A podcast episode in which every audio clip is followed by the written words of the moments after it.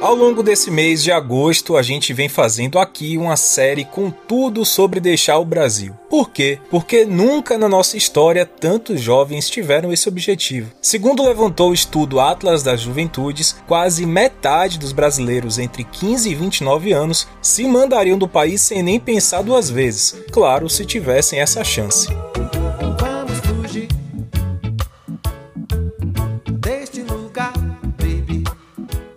Então, no primeiro programa, a gente trouxe aqui baianos que estão nessa situação daí, de viagem marcada. E tentamos entender o motivo dessa fuga, porque dá sim para chamar de fuga. E no segundo, ouvimos baianos que já fizeram essa mudança, mas também gente que foi e que voltou. E assim falaram bastante da experiência de viver fora do país. Agora, chegou a hora de trazer mais serviço para você. Bora falar de como emigrar e que tipo de trabalho você pode encontrar lá fora.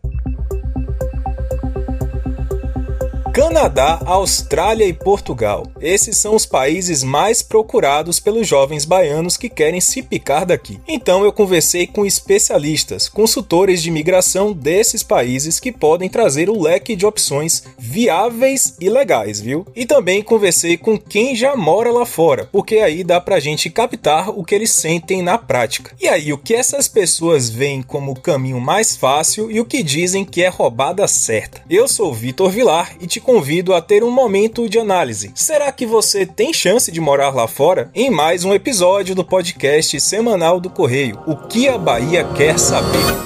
Onde estão as vagas de trabalho fora do Brasil e dicas de como emigrar para Canadá, Austrália e Portugal. Canadá Tá aí um nome que faz muita gente daqui brilhar os olhinhos e sonhar com o futuro. O país que fica lá no norte tem um programa muito regular de imigração. Mas sem perder muito tempo, eu conversei com Celina Rui. Ela é consultora da IMI Canadá, uma empresa especializada em imigração para o país. E Celina me disse que o Canadá tem uma gama enorme de opções para quem quer se mudar para lá. Quem quer vir para o Canadá de forma permanente, com certeza o Express Entry, tá? Seria uma das melhores formas, ok? Mas é, o nosso sistema aqui conta com mais de 80 tipos de processos de imigração.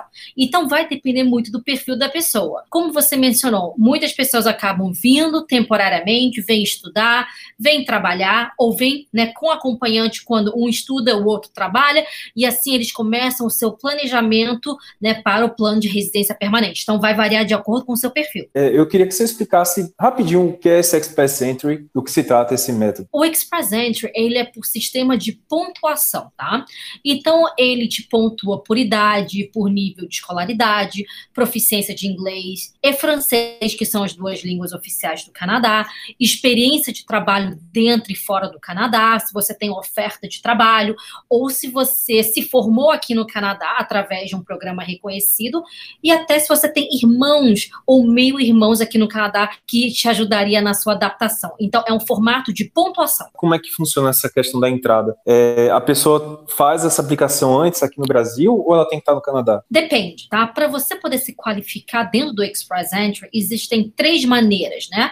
Existe o Federal Skill Worker, que geralmente é para quem está fora do Canadá. É o Canadian Experience, é para quem já adquiriu pelo menos um ano de experiência de trabalho aqui no Canadá. E o Federal Skill Trade, que ele é muito específico, ele é focado na área da construção, inclui cozinheiros e chefes de cozinha, e você precisa ter uma oferta de trabalho aqui no Canadá. Então, pelo Federal Skill Trade, né, as pessoas já estão, na grande maioria, aqui dentro também. Então, você se qualificando em um dos três programas, você consegue, então, entrar na plataforma do Express Entry e criar, então, o seu perfil. Vai ter uma pontuação são para você de acordo né, com os fatores que nós mencionamos anteriormente.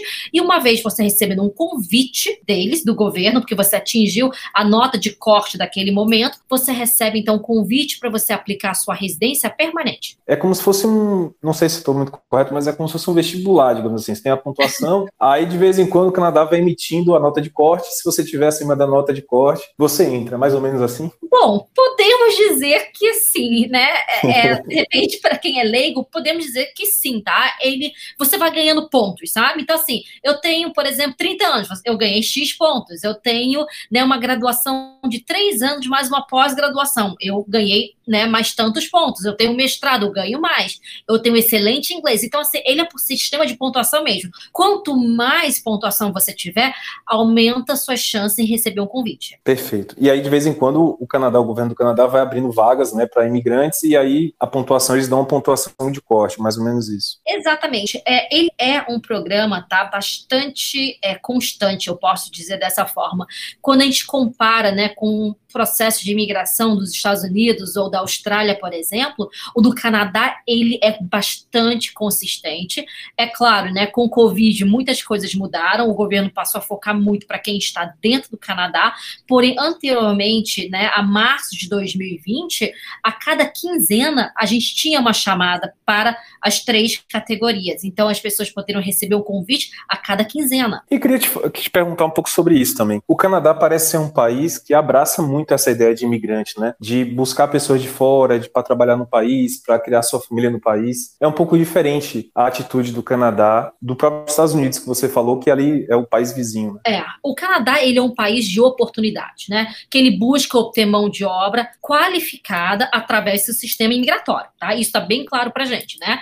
E o que, que acontece também? O país ele precisa atrair imigrantes para poder atender o seu plano de desenvolvimento econômico. Então a ideia é realmente essa, né? É recrutar, digamos, dessa forma, pessoas qualificadas. Uma outra forma, assim, que além do Express Entry, qual, qual mais você vê os brasileiros entrando? Me parece então, que tem muita gente que vai estudar nessa linha. Muita gente, Vitor, por quê? É como gente falou, né? O Express Entry, ele por sistema de pontuação, tá? E uma coisa que chama muita atenção é a idade. Dentro do Express Entry, ao atingir 30 anos de idade, que é super novo, a gente começa a perder pontos. Então, às vezes, para a gente poder recuperar os pontos perdidos devido à idade, a pessoa precisa aumentar o seu nível de escolaridade. E uma vez estudando aqui dentro, além de aumentar o nível de escolaridade, vai ganhar pontuação extra porque estudou aqui, não somente isso, mas depois o Canadá te permite ficar e trabalhar claro, se você estudar em programas reconhecidos. Então acaba que você consegue traçar, querendo ou não, um caminho para você né, conseguir sua residência permanente. Uma pergunta que muita gente faz, né? A gente sabe que o Canadá tem duas regiões, é, uma que fala francês, outra fala inglês. O Express uhum. Entry funciona para todas as duas? É, é, um programa governamental de todas as regiões? Não, ele não é, tá? O Express Entry é focado em pessoas que não têm o interesse em morarem em Quebec, tá? Quebec, apesar né, de ser dentro do Canadá, mas ele opera com regras imigratórias completamente diferentes. Então, é, o Express Entry, como a gente conhece, é mais realmente para essa parte anglófona, né, do, é. do Canadá. Sim, ele seria para quem não tem intenção de morar em Quebec. Exemplo, se você está hoje fazendo uma faculdade em Quebec, ou até mesmo trabalhando em Quebec, você pode ainda aplicar para o Express Entry. Portanto, que você comprove que a sua intenção não é residir permanentemente em Quebec. Tem também alguma flexibilidade maior para algumas províncias pouco povoadas? Não necessariamente através do Express Entry em si, tá? Porque é, o Express Entry não tem uma pontuação exclusiva para a província X ou Y. É claro que, dependendo da nota que você, né, da, sua nota de corte, algumas províncias podem te enviar um convite aleatório, mas ele é completamente aleatório. Aqui no Canadá, nós temos diversos programas de província e cada província tem o seu programa individualmente. Ah, então além do Express Entry, também tem os programas das províncias, né? Exatamente, por isso que eu falei, nós temos né, mais de 80 processos imigratórios hoje aqui no Canadá. É muita coisa. Bastante. Quais são os trabalhos que geralmente os brasileiros é, se encaixam mais aí no Canadá? E quais são os trabalhos que o Canadá está precisando mais também? De repente o brasileiro pode ir absorvendo, digamos assim, brasileiros? É, eu acho que o governo ele olha muito mais pela mão de obra que você pode oferecer. Então eu tenho diversos clientes, né, que eles trabalham com TI, por exemplo, no Brasil, eles conseguem uma empregabilidade TI aqui. Talvez os engenheiros no Brasil eles não conseguem chegar e trabalharem diretamente como engenheiros devido à certificação, né, que é uma profissão regulamentada, mas eles poderiam trabalhar como técnicos, técnicos que não exige uma revalidação de diploma, por exemplo. O Canadá precisa de mão de obra em todas as áreas, né? É principalmente agora a gente consegue perceber que com o Covid muitas pessoas optaram em não voltar ainda, né, para o mercado de trabalho. Então a gente consegue ver que existe uma demanda altíssima aqui, seja para você trabalhar no restaurante, seja para você trabalhar na construção, numa indústria, né, até cargos é, gerenciais. O que é que o brasileiro né, já pode ir fazendo aqui do Brasil para que o seu currículo ganhe bastante pontuação e seja bem visto aí pela, pelas empresas, pelas cidades canadenses? Vitor, eu acho que depende do objetivo da pessoa, sabe? Então, assim, é, seu plano é de residência permanente, o Express Entry deve estar em foco, que é você ter uma boa graduação, você ter uma alta proficiência de inglês, por exemplo, e ter uma experiência de trabalho que a gente considera high skill para poder pontuar. Olha, é, o meu objetivo talvez seja testar o Canadá. Então, o Express que é um processo permanente talvez não funcione. Talvez um programa de estudo caiba. Ou, dependendo, se a pessoa já tem contatos aqui, já recebeu ofertas de trabalho aqui, talvez né, vir com visto de trabalho seria outra alternativa. Então, vai depender do perfil de cada um para poder desenhar esse plano, tá? A IME Canadá oferece um atendimento inicial com a equipe e é 100% gratuito, até para a gente poder entender o que, que essa pessoa deseja, para poder guiar né? Em que tipo de processo a pessoa deve olhar. E claro, essa pessoa pode passar por uma consulta diretamente comigo, onde a gente já começa a desenhar realmente um plano de estudo ou um, um plano imigratório. Queria trazer aqui a vivência de Júlia Pinto. Ela e o marido, Elson Magalhães, vivem em Ottawa, que é a capital do Canadá, desde 2019. O bacana é que eles estudaram muito todas as formas de emigrar para lá. Primeiro pensaram no Express Entry, que você ouviu de Celina como é que funciona. Mas aí o casal teve algumas dificuldades e entraram no país de fato com ela fazendo uma faculdade ou college e Elson foi trabalhar. Só que aí acabaram obtendo o Permanent Residency, que é o status de residência no Canadá, por um terceiro processo seletivo totalmente diferente. E o detalhe é que eles conseguiram rapidamente, em poucos meses, tudo isso porque se organizaram muito. O Express Entry eu acho que é o que a galera mais tá, tenta fazer do Brasil, porque você pode conseguir a, o PR antes de chegar no Canadá. Então você já chega com todos os direitos direitos do, do, do canadense e tudo mais, é muito bom. E essa foi o tipo de, de possibilidade que a gente pensou que ia ser a nossa primeira, né? A gente pensou que a gente ia pelo Express. Só que as regras dessas, né, desses projetos, eles mudam muito rápido. Então, por exemplo, na época que a gente pensou em aplicar para o Express, foi em 2017, é, o francês, se você tirasse uma nota baixa, ainda contava com pontuação muito alta, então eu pensei em fazer o francês também junto com o inglês. Dois meses depois, já eles mudaram aquela, um, o regulamento tinha que ficar um, um francês muito alto para ter uma pontuação muito alta E a gente acabou desistindo do, do Express. Foi para nossa segunda opção, porque a pontuação estava muito alta naquela época mas é uma opção que muitos brasileiros fazem, porque se você estiver no Brasil e você tem uma pontuação alta de, ou seja, tem formação acadêmica, tem mestrado, tem doutorado, tem mais de três anos de experiência na, na área, é, o seu perfil vai ser muito bom, junto com o inglês bom ou o francês bom, os dois. Então, quem tem esse perfil, vale a pena procurar o Express Entry. Mas a gente, no caso, não, porque nós tínhamos formação acadêmica, mas não tinha mestrado, por exemplo. Então, a gente foi para a segunda opção, que era a do college, de estudar aqui trabalhar e depois conseguir. E acabamos indo para uma terceira, né?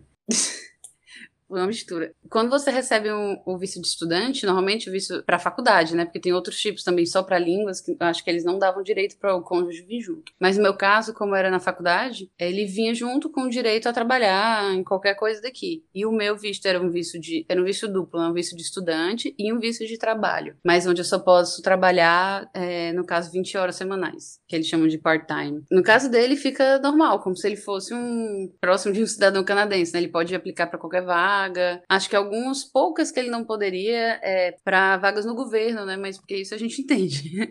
Agora, para tudo foi bem tranquilo, para procurar emprego e tudo mais. E agora sim, o que me chamou muita atenção no seu caso, no seu caso foi que você conseguiu a residência permanente, né, o PR que chama, de uma maneira até muito rápida, assim, né? Parece que vocês planejaram bem. Eu queria que você falasse um pouco sobre essas exigências, assim, como é que funciona o processo. Como a gente sabia que provavelmente a gente ia migrar através de um sistema desses, a gente tentou vir com todas essas documentações prontas. Ou seja, você botou ali que você tem aquelas coisas. Quando você recebe o invitation to apply, você vai ter que provar para o governo canadense que você tem o que você falou que tinha. Sou formada no Brasil, mas não adianta só ser formado, você tem que ter uma, alguns sites, alguns locais que eles fazem um, né, toda uma comprovação que você foi formado e, e é tudo traduzido para inglês, juramentado. Então, a gente tentou deixar todas essas, essas coisas que a gente já tinha pronto para aqui ser um problema menos. E com a pandemia, bem melhor a gente ter conseguido ter esse material porque dificultou muito para muita gente conseguir essa documentação durante a pandemia. Você conseguiu a permanência e residência residente em quanto tempo? E a gente aplicou quando a gente estava aqui há um. Acho que um ano e meio, um ano e seis meses, um pouco mais, não sei. Acho que é, um ano e seis meses. E aí a gente aplicou em abril toda a documentação e recebemos o visto permanente, né? O, o PR, na verdade, o Permanent Resident, em junho. Foi bem rápido, na verdade. Graças a Deus, foi bem rápido. Entendi. Então você já tinha um tudo preparado, né? Foi só o fato de entrar mesmo e torcer para que a pontuação de corte atingisse, né? É, o que não tinha preparado ainda, no nosso caso, era o inglês. Porque a gente precisava de uma pontuação alta para conseguir entrar nos cortes que estavam tendo. Tipo, meu marido estava com a prova marcada, a minha e a dele marcada para o mesmo dia, que era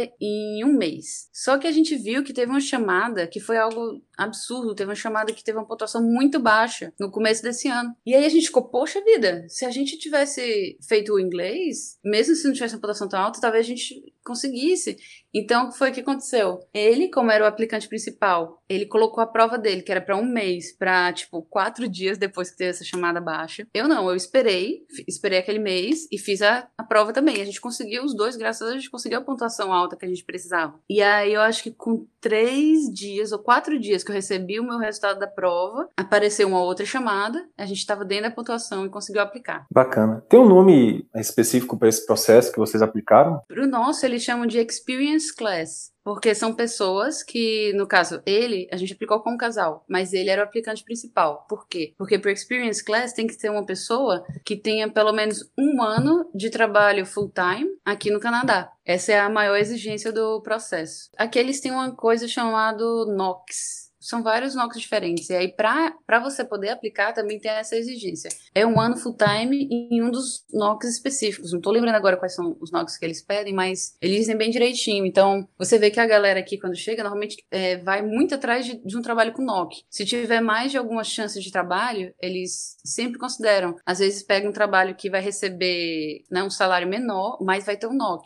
É muito importante isso. Agora, me, me tira uma dúvida. Ele trabalha com o que exatamente? E quais são, assim, as profissões profissões que geralmente são aplicáveis para esse Experience Class? Então, ele trabalha para uma empresa de tecnologia chamada Siemens. Essa empresa tem, tem vários setores, mas a dele trabalha com produtos hospitalares, máquinas hospitalares. No caso, assim, pelo menos por enquanto, que está a demanda maior que a gente está vendo é para quem é da área de TI. TI está crescendo muito no Canadá, tem muitas empresas de tecnologia. Então, com certeza, você vê muita gente vindo também para estudar TI e já tentar se inserir nesse, nesse meio. Assim. Eu vejo que, tipo, para você aplicar e tudo mais, para esses processos, se você tiver o curso superior, se você tiver um, um mestrado e tudo mais, vai contar mais pontos. Agora, com relação ao trabalho e tudo mais, para os NOCs, o que vai importar realmente é o, é o você tá trabalhando no NOC Key. E às vezes, por exemplo, eu tenho, tenho colegas que eles trabalharam como gerente de loja. E gerente de loja é um trabalho de NOC, apesar da pessoa não ter se formado naquilo. Muita gente fala assim, que o, o mais importante vai ser, no caso, para quem está pensando em migrar, é focar em conseguir o trabalho de NOC, né? Mesmo que não seja exatamente na sua área. Porque depois que você consegue o, esse um ano no, no NOC, você tentar emigrar para alguma, alguma da, dos programas, tudo vai ficar mais, mais tranquilo. Porque quando você pega o, o PR, é, até tem empresas que só vão. Você só pode ser contratado se você for PR ou cidadão. Por exemplo, no meu ramo da, da animação, tem alguns estúdios que só podem contratar gente que tenha PR ou cidadania. E não é, ah, eles são preconceituosos, isso aqui é... Não, não é. É porque muitos eles, é, eles utilizam de programas do governo. E como vem de verba federal, tem que ser com pessoas residentes permanentes, não podem ser com estrangeiros. Então, é meio que, tipo assim, focar nisso, focar no emprego de NOC aqui, e depois você pode pensar pensar em outro e mudar uma carreira, mas para a imigração é, é, a coisa, é uma das coisas mais importantes que tem. Agora sim, o que muita gente está fazendo é ir para as províncias do Atlântico, que são províncias é, não tão visadas ainda por brasileiros ou por. Acho que muito por brasileiro, porque são províncias mais frias, mais distantes. É, não é aquela coisa de Vancouver, é, Toronto, tal, que o pessoal pensa mais no, no primeiro plano, né? Tipo Montreal. São cidades menores, onde o clima é mais difícil, mais severo, principalmente no no, durante o inverno, mas eles também dão mais oportunidades para você conseguir o PR rapidamente. Às vezes você pode estar trabalhando por um ano lá, sem ser NOC, e você já conseguir poder aplicar para um, um, projeto lá. Então as províncias do Atlântico estão super visadas agora. Tem muitos amigos que, que foram para lá e deu tudo certo. A sua visto de residência, ele é atrelado ao trabalho, ou seja, é só enquanto ele estiver trabalhando ou não? Mesmo que ele saia do trabalho, vocês continuam residentes? Não, não. Essa que é uma das coisas que, por isso que a galera fala tanto em focar, em focar, em focar em conseguir o permanent resident, porque na verdade ele não é um visto, né? Ele é uma, como se fosse o status que você tá dentro do Canadá. Ele não tem vínculo com nada. Você depois que você consegue o PR, você tem os mesmos direitos do cidadão canadense, a saúde, a educação. É a única diferença que eu lembro assim é com relação a voto, que você não pode votar. Mas com todos os direitos e deveres, é tudo muito próximo de um canadense. Única, tem poucas coisas que você pode perder um PR, que é você passar muitos anos, você pegar um PR e depois passar muitos anos em outro país, coisas assim. Mas para quem tá aqui, quer morar aqui, você, sei lá, aconteceu de perder o emprego e ficar um tempo sem, procurando, não. Né? Você é um cidadão, né? Você é uma pessoa como qualquer outra. Tem muitas coisas que você, tendo PR, você vai ter alguns privilégios, né? Tipo, agora que a gente recebeu o PR, a gente vai ir atrás também das aulas de francês, porque a gente pode fazer algumas aulas de francês gratuitas e alguns institutos produtos. Sempre dá, sempre dá ajuda, é mais fácil para você conseguir aluguel, conseguir várias coisas por aqui.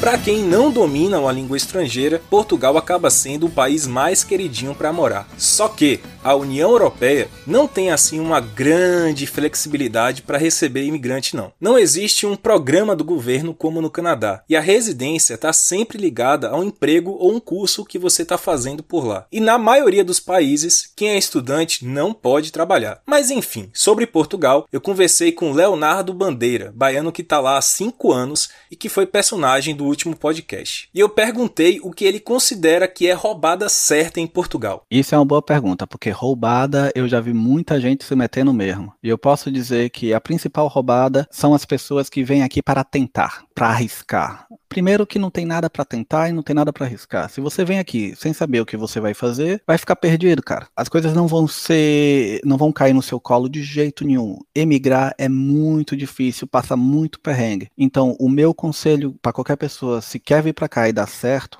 se você não tem nacionalidade, por exemplo, venha com seu visto. Olha, matricule-se num curso de mestrado, principalmente. O mestrado é o, é o, melhor porque é um curso que não é tão caro, é um curso que não dura muito tempo e você consegue vir para cá tranquilo. Você se matricula, já vem com o visto certinho, carimbado e com grana para aguentar um ano. Isso é o mais importante. Grana para aguentar um ano. Quanto dinheiro tem que trazer para cá para aguentar um ano? Ó, o salário médio do país é mil euros por mês. Se você tiver mil euros por mês e conseguir segurar isso durante um ano, dá para vir tentar. Se depois de um ano você não conseguiu nada e o dinheiro acabou, é realmente fazer aquele momento de reflexão se vale a pena continuar ou se tem que voltar. Porque quando você está no estrangeiro, não tem aquela opção de voltar para casa da mãe, né? Se as coisas estão erradas, você tem que se picar e botar o rabinho entre as pernas e voltar. Eu não recomendo para ninguém vir para cá com visto de turismo de três meses, porque a maioria dos conselhos que as pessoas dão na internet é tipo isso: ah, não, você vem, quando chega aqui, você se vira, procura um emprego, e depois que você tiver um emprego, vão regularizar o seu visto. Mas, cara, o emprego que você vai ter aqui sem visto, sem autorização de trabalho, você tem que ter muita força de vontade para se segurar, porque vai ganhar mal, vai viver mal e vai demorar muito tempo até você conseguir regularizar. Você já conhece bastante mercado de trabalho português. Quais são as áreas que estão demandando brasileiros aí, né? Que os brasileiros podem se encaixar? Rapaz, não, não é querendo desanimar ninguém não, viu? Mas encontrar trabalho na área aqui em Portugal é difícil. É muito difícil, não vai encontrar não. Então, psicologia, área de humanas, letras, isso aí não vai conseguir emprego aqui não. O que emprega é tecnologia, principalmente, tecnologia da informação, programadores. Essas pessoas conseguem emprego antes de sair do país.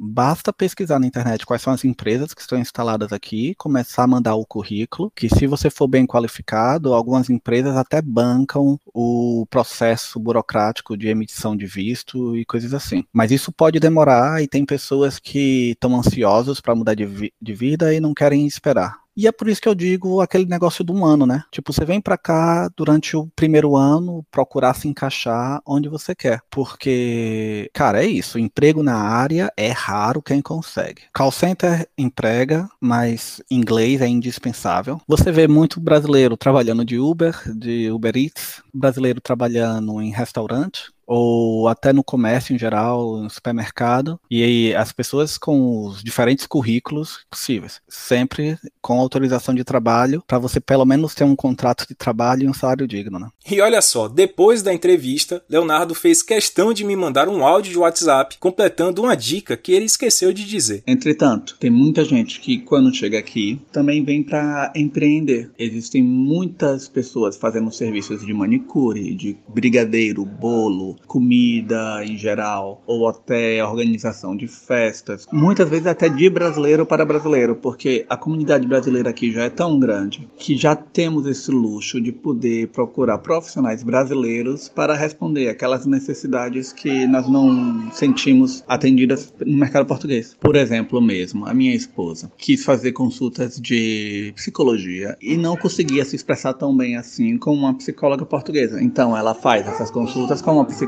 brasileira que trabalha aqui informalmente, mas consegue ter a sua clientela fixa. Outra coisa também é existem cabeleireiras brasileiras que trabalham aqui a partir da própria casa e conseguem ter os seus clientes e mesmo sem um contrato formal de trabalho, tá entendendo? Então, quem quer empreender ou consegue trabalhar de freelancer, aqui consegue se arranjar. Vale dizer ainda que freelancer pode também fazer trabalhos para o Brasil. O meu irmão, por exemplo, que mora aqui em Portugal, ele ainda faz muito trabalho de freelancers para clientes no Brasil. Então, ele tem ainda a sua conta e o seu e-mail no Brasil para receber dinheiro lá e faz as transferências ocasionalmente no final do mês. Também sobre Portugal, eu conversei com Jéssica Sandes, outra baiana que foi personagem do último podcast. Ela está vivendo em Covilhã desde 2019 com a esposa e o filho Bento e me falou sobre formas de imigrar que ela enxergou por lá. Existem várias formas de imigrar, uma é irregular, o que eu não recomendo, outra é estudando,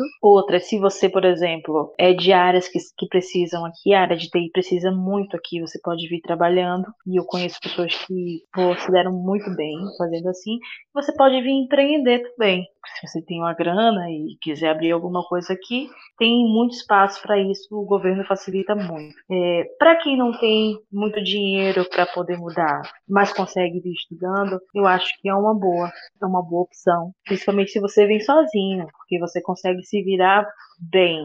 Você vir irregular é muito complicado porque você pode depois fazer manifestação de interesse, mas você ficar anos aí, pode passar muitos anos trabalhando sem contrato, é, não conseguindo alugar casa como deve de ser porque não tem a documentação necessária. Enfim, é muito perrengue. É, é, é assim quando a pessoa está desesperada, sabe? Mas a melhor forma, a forma mais fácil que nós encontramos com a grana que nós tínhamos, que não era muito, era realmente vir estudando e assim fizemos. Nesse momento, se você vem para estudar, que é o que eu aconselho, se você também vem para Lisboa, Porto, um, quarto nesses lugares é 500 euros. Para mim é muito caro. Quando a gente pensou em vir para Covilhã, eu moro na Covilhã, que é na beira interior, né? É a divisa entre Portugal e Espanha é uma cidade que me disseram que aqui não tinha emprego. E o que eu virei para Dani disse: quem faz o emprego é a gente. É muito fácil dizer que não tem emprego, mas escolher o tipo de emprego. Emprego tem. Agora é isso. Você vai conseguir emprego em fábrica, em restaurante, em call center, que é o que for. Mas em compensação, o estilo de vida aqui é outro. Você paga muito menos de, de aluguel. Você pode conseguir um quarto de 150 euros. E tá caro, um quarto tá caro, mas você consegue. Outros lugares que a gente viu antes de ver a Covilhã, gosto muito da Covilhã. O custo de vida é muito baixo. Mas vimos Braga, que já tem muito brasileiro também, que já tá crescendo também o custo de vida por conta disso. Viana do Castelo, esses dois são bem pertinho de Porto, um é de um lado, outro é do outro. Se você vai para Lisboa e se você quiser pagar menos, você vai ter que morar em cidades próximas de Lisboa, não, necessariamente em Lisboa, e você paga mais para andar de metrô, para enfim. Mas então assim, pesquisa pesquisa antes. É, se você tem dinheiro, a sua ideia é outra, você pode investir, você pode. Não importa com que visto você venha, você vai conseguir se virar porque você tem grana. Se você não tem grana nenhuma, vou na doida, vou irregular, saiba que você vai ter que ser muito forte, que você vai ter que ter muita cabeça, que você pode se dar muito mal. Se você tá ali, nem tenho muito dinheiro e nem tenho nada, posso ir estudando, eu acho que é a forma mais fácil de, de imigrar para Portugal nesse momento.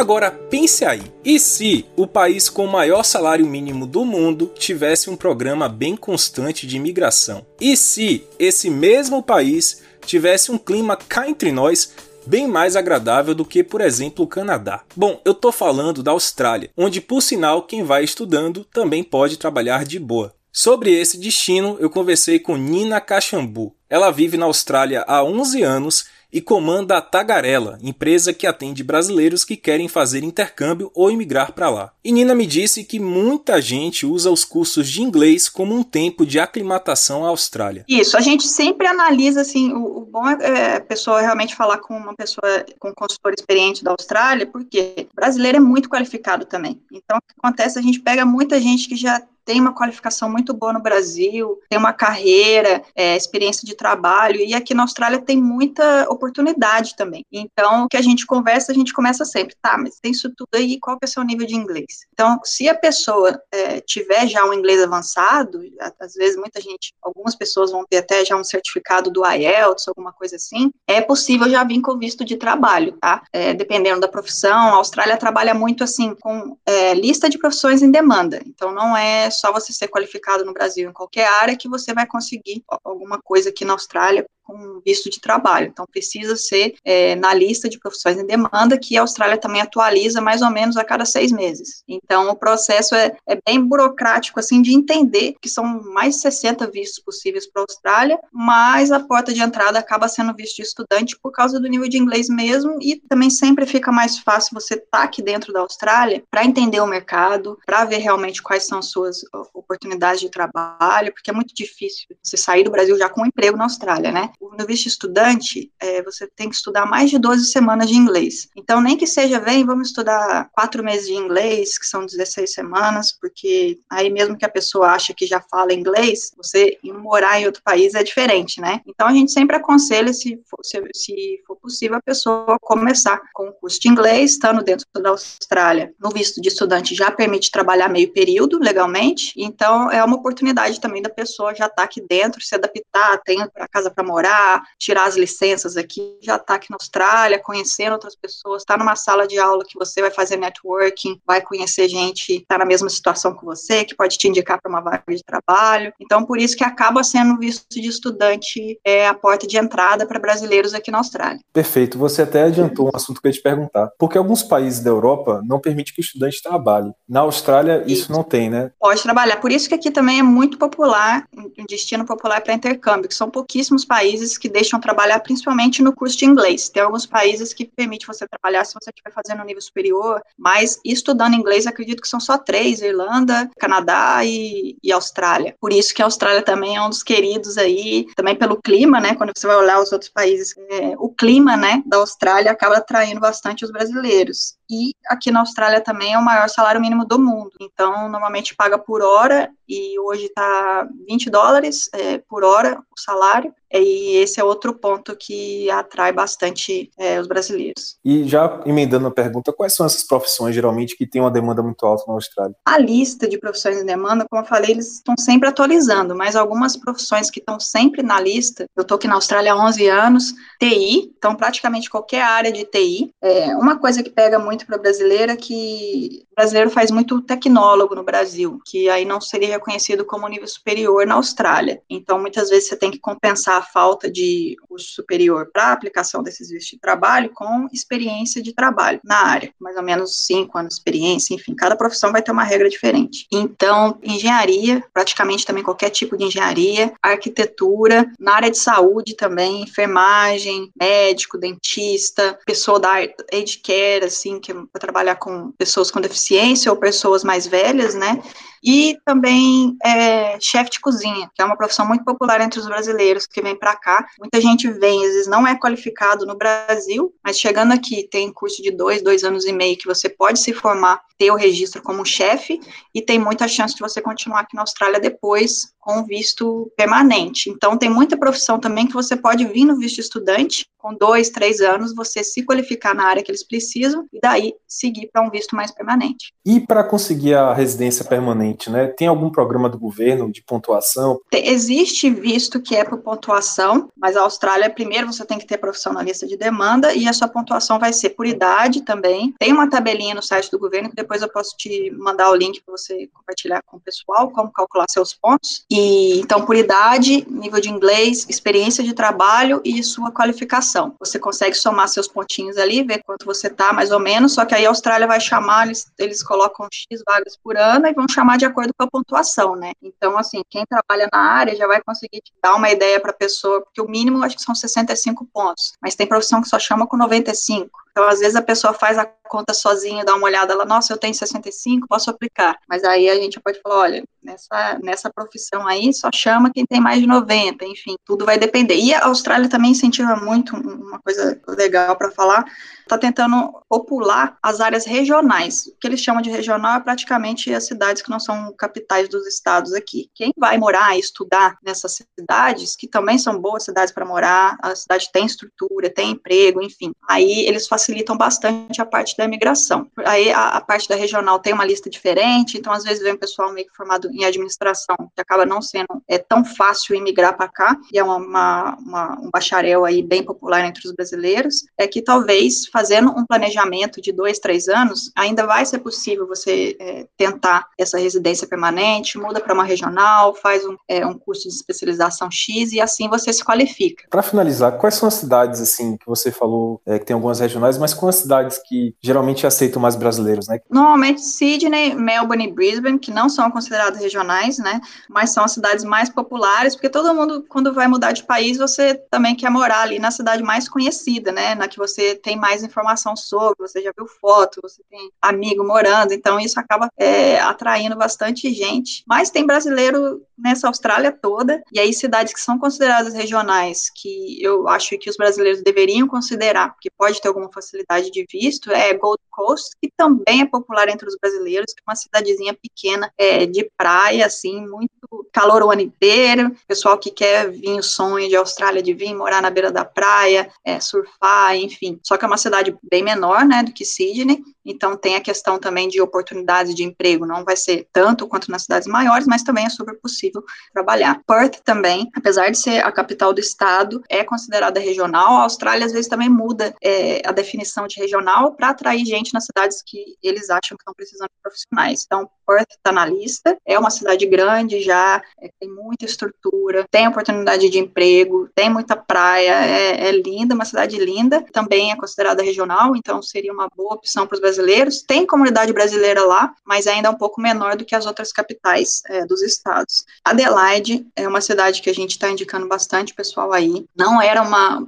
é, uma das três primeiras opções anos atrás de brasileiro, mas como o governo classificou Adelaide como regional e, e o governo realmente está trabalhando bastante na cidade para atrair estudante internacional. Até quem chegou em Adelaide há três anos atrás está vendo a diferença. Então, acho que é uma, uma opção excelente, Adelaide. Então, ficaria com, em regional, ficaria nessas três aí. Tem também a Tasmânia, que é uma ilha meio que separadinha aqui da Austrália. Muito legal, também é considerado totalmente regional, mas lá a oportunidade de emprego é um pouco menor. Mas é isso, o governo, como ele está essas, está é, querendo atrair pessoas para esses lugares, o governo está tentando, pouco a pouco, fazer uma estrutura melhor, mais oportunidade de emprego, criar trabalho, enfim, nessas outras é, cidades também. Então, eu acho que para quem já sai do Brasil com o pensamento de imigrar, é muito importante você fazer esse planejamento desde antes de sair do Brasil, para já vir aqui e não perder tempo, já ir para o local certo, para onde você teria mais chance para a sua profissão, ou então para onde você teria mais chance da profissão que você vai iniciar